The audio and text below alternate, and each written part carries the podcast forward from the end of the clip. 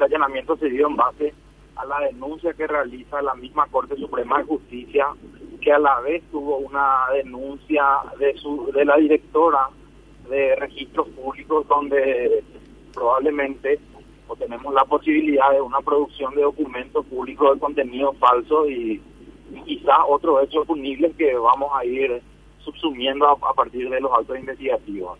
Doctor, en principio entonces se habla de supuesta producción inmediata de documentos públicos. Lo que se intentó acá es transferir una un inmueble.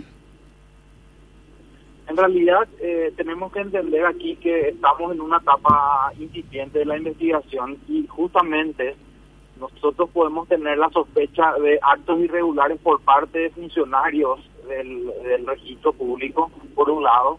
Por otro lado, tenemos la posibilidad de, dentro de esa irregularidad, ser parte eh, en una escribana en particular, que es la, la escribanía donde hoy allanamos, y a partir de ahí el motivo por el cual se producen este documento es lo que vamos a ir seguramente cerrando esta semana, que aparentemente eran la, la consecución de unos de un préstamo de dinero, un adelanto, un descuento, mejor dicho, de unos pagarés que eran parte de estas transacciones eh, o de estos contratos que se realizaron, ¿verdad?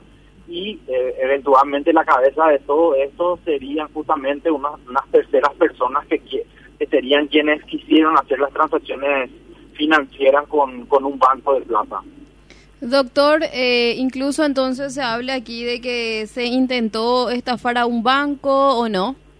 Es así, es así. Esa es la, la línea eh, de hipótesis que tenemos hasta este momento.